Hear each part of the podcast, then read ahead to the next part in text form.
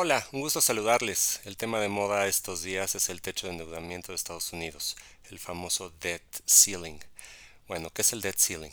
Es un límite propuesto por el Congreso de Estados Unidos en 1917, pero es para limitar el gasto gubernamental.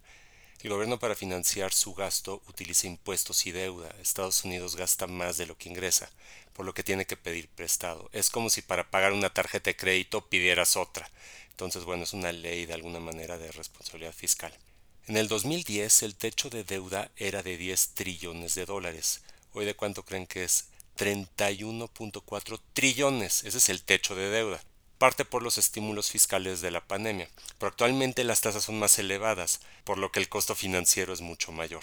Recordemos las alzas de tasas de la Fed, el Banco Central norteamericano, entonces si tienes una mayor deuda, pues el costo de estar pagando sus intereses obviamente sube. Bueno, ¿a qué países le debe Estados Unidos? En primer lugar, a Japón, en segundo en China y medalla de bronce a Gran Bretaña. Los países y los bancos de todo el mundo tienen sus reservas en bonos gubernamentales y el favorito cuál es? Estados Unidos, porque se considera que es el mejor pagador del mundo. El partido en oposición, a veces el republicano, a veces el demócrata, lo hacen ambos, busca limitar el gasto del gobierno en turno.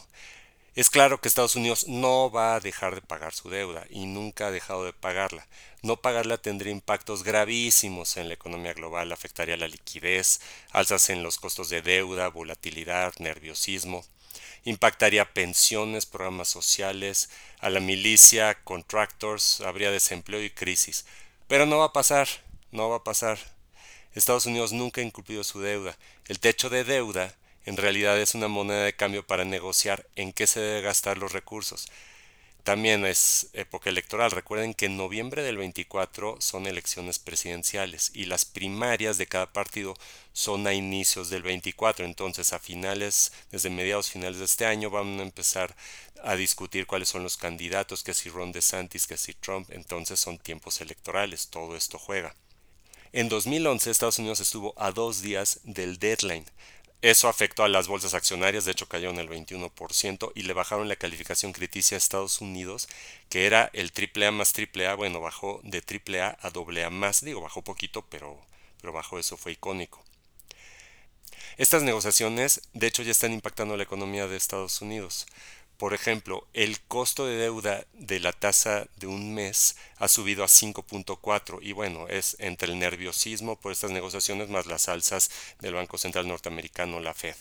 Y eso qué repercusiones tiene que empuja al alza las tasas de consumo. El deadline es primero de junio y las negociaciones van a estar mucho, muy interesantes. Vamos a ver. De hecho, el presidente Biden tuvo que cancelar ya una gira. Ahora, el trabajo de los medios de comunicación, ¿cuál es? Es sonar lo más alarmista posible para ganar atención y clics. Y bueno, ya que se terminen estas negociaciones, pasarán a otros temas. El deber ser en este tema es analizar los gastos para que sean acorde a los ingresos. Pero por el momento es una negociación entre partidos y la oposición busca llevar los tiempos al límite. ¿Para qué? Para pasar las propuestas y el budget que ellos quieran. Bueno, espero les haya gustado el episodio de hoy. Les mando un fuerte abrazo.